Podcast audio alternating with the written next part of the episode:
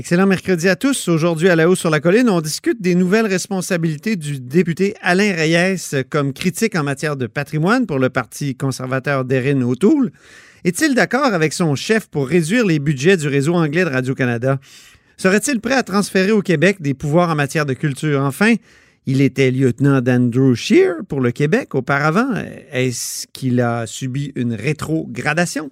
Mais d'abord, mais d'abord, il y a une vadrouilleuse au bout du fil.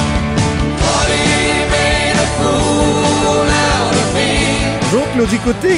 Bonjour Antoine. Nouvelle collaboratrice à cette antenne. Oui, avec plaisir, avec plaisir. Plaisir partagé. Tu es aussi la nouvelle correspondante parlementaire pour TVA. Et là, tu étais tout à l'heure euh, à la sortie du caucus de Québec solidaire.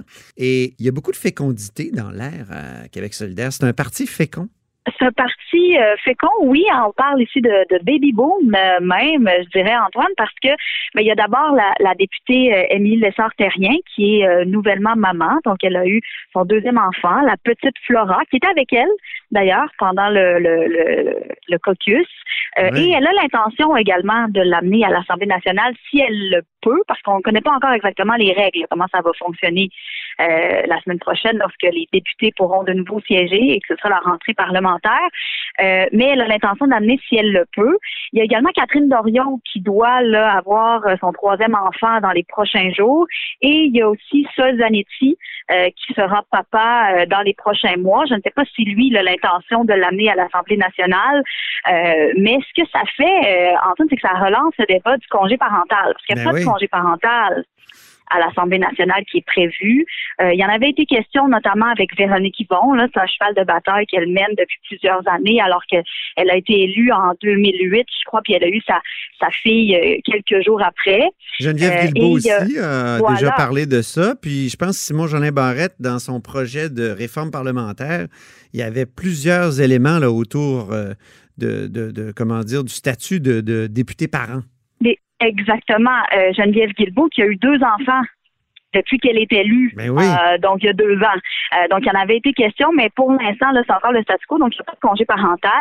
Ça se fait ailleurs, hein? ça se fait notamment du côté du Parlement à Ottawa. Il y a un congé parental de 12 mois qui est prévu que les, élus peuvent prendre comme bon leur semble. Très bien. Euh, donc, à la sortie de ce caucus-là aussi, il a été question de Ruba Gazal qui est en, qui est, pas là, forcément. Ruba Gazal, la députée de Mercier, parce qu'elle est en isolement préventif. Oui, elle est en isolement préventif chez elle. Elle participe euh, au caucus, par contre, Antoine. C'est important de le dire, elle est en télétravail. Euh, c'est un isolement préventif. Et là, c'est un peu là, pour, voler l'expression, l'homme qui a l'homme qui a vu l'ours, c'est-à-dire que elle, elle a été en contact avec Simon Jolin Barrette, qui lui est en isolement préventif parce qu'il a été en contact avec la mairesse de Longueuil, Sylvie Parent, qui, elle, a euh, été déclarée positive à la COVID. Oui, c'est l'ours. C'est elle l'ours dans ton histoire. C'est elle l'ours, en fait. euh, voilà, dont on parle ici. C'est parce qu'il y a eu une certaine confusion, à savoir si vous avez été en contact avec une personne qui, elle, a été en contact direct avec une personne qui est positive à la COVID-19, devez-vous, oui ou non, vous mettre en isolement préventif? Bon, du côté de Québec solidaire, on dit qu'on n'a pas voulu prendre de chance, que euh, ça se fait très bien d'être en télétravail euh, pour participer au caucus, euh, qu'on préfère prendre ces mesures-là plutôt que d'exposer euh, les autres membres du caucus là, à un possible cas de, de, de COVID-19. Et je peux vous dire que durant le point de presse qu'on avait avec avec Manon Mancé et Gabriel Nadeau-Dubois, ça, ça a fait une situation un peu cocasse parce qu'on a demandé pourquoi, dans quelles circonstances, en fait, Simon Jolin Et Riba Gazal avaient été en contact. Euh, donc, il y a eu quelques rires. il y a eu quelques rires, évidemment. Ah bon? Est-ce qu'il y a eu un euh, rapprochement gauche-droite? Ben absolument pas. On nous a dit que euh, c'était une rencontre pour parler du dossier de la loi 101 et de la langue française. Ah oui, Mais quand même là, ça, ça fait rigoler là de, de, de, poser la question. Donc, euh, Gazal n'est pas là, elle est en, isolement préventif, comme euh, plusieurs euh, autres députés, euh, plusieurs autres élus en ce moment qui sont en isolement préventif après cette rencontre du 2 septembre là, du côté de Longueuil. Ah oui, il y a tout, il y a eu tout un effet domino avec cette rencontre-là auprès de, la, mairesse de Longueuil. Et, là, et qui aura certaines conséquences, Antoine, parce que euh, c'est la rentrée parlementaire, je le disais euh, d'entrée de jeu. Euh, il y a le ministre, notamment François Bonnardel, qui est en isolement préventif, et même s'il a été testé négatif à la COVID-19, doit rester pendant 14 jours en isolement préventif. Il y sont plusieurs là, dans cette euh, dans cette situation-là. Et, ça donne un peu le ton à ce qui va se passer prochainement, dans les prochaines semaines. Comment est-ce qu'on peut conjuguer avec cette nouvelle normalité, là, quand on se met en isolement préventif, J'espère que ce ne sera pas notre normalité. J'espère. J'espère que ce ne sera pas notre normalité pour, je euh, je sais pas, euh, les décennies à venir. C'est déprimant. Mais j'imagine un peu. Que ça va bien fonctionner, oui. Tu parles, puis je me dis, à l'Assemblée nationale, est-ce que ça va être des télévisions avec des, euh, des, visages de nos ministres qui vont répondre aux questions? Parce qu'il y, en a même plusieurs. Là. Euh, il y a Chantal Rouleau, il y a Simon-Jean Barrette, on l'a dit, il y a François Bonnardel, même testé négatif. Doit... Donc, on se souvient d'un débat, je ne sais pas si tu te souviens du débat à la, à la chefferie du PQ. Euh, il y avait eu Pierre-Carl Pelado qui avait participé par écran interposé à un débat. C'était tellement étrange. Alors, je me dis, est-ce que ça va devenir justement la normalité à l'Assemblée nationale? Des petits écrans avec des visages de Simon-Jean Barrette, c'est déprimant, en tout cas. On a quand même un petit peu euh, plus de pratique qu'à l'époque. Euh, de Pierre-Carl Pelado. on a quelques mois quand même de, de téléconférences et de, de rencontres virtuelles euh, derrière nous. Donc, euh, porte à partie que ça va mieux se passer. Mais je pense que ce qui est important de mentionner, euh, Antoine, c'est que les, les députés, peu importe le parti, ce qu'ils veulent, c'est être présents à l'Assemblée nationale. Ils veulent siéger. Ils veulent que la démocratie euh, suive son cours, qu'ils puissent travailler. Il n'y a personne qui veut revenir là dans dans ce qu'on a vécu à partir du, 13 mars dernier. Ils sont seulement 37 à pouvoir y être en même temps, par contre, au Salon Bleu. Donc, pour respecter les, normes. Ben euh, et on n'a pas tous les détails non plus sur comment ça va se passer. Même du côté de Québec solidaire, aujourd'hui, on nous disait qu'on n'avait pas tous les détails mais qu'on espérait pouvoir euh, siéger le plus possible. Est-ce qu'il était question des, mauvais sondages pour Québec solidaire qui stagnent à 11 dans, dans, le dernier léger?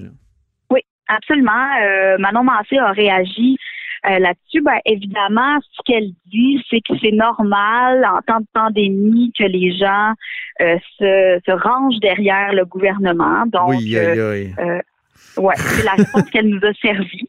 elle n'a pas parlé de, de, leur performance dans le sondage. Elle a dit, je pense que les Québécois se sont rangés derrière le, le gouvernement parce qu'on était dans une situation particulière, une urgence sanitaire, quelque chose qu'on n'a jamais vécu. Et par la suite, ben, elle a dit, je demande maintenant aux, au, premier ministre et au gouvernement d'être transparent euh, et euh, de, bien faire les, choses pour la suite. Donc, elle a commenté sans commenter. En tout cas, la pandémie a le dos large. Et aussi, c'est une occasion de larguer des stratégies qui étaient peut-être un peu euh, exagérées. Je pense à Ultimatum 2020. Rappelle-nous ce que c'était. Ultimatum 2020, là, euh, c'était une campagne, en fait, euh, en 2019. Les, les, membres de Québec solidaire étaient arrivés avec cette idée euh, que euh, euh, les, les, prochaines lois, les, proches, les prochains projets qui, qui allaient être annoncés par le gouvernement devait absolument avoir comme priorité l'environnement. Donc, pas d'exploitation euh, pétrolière.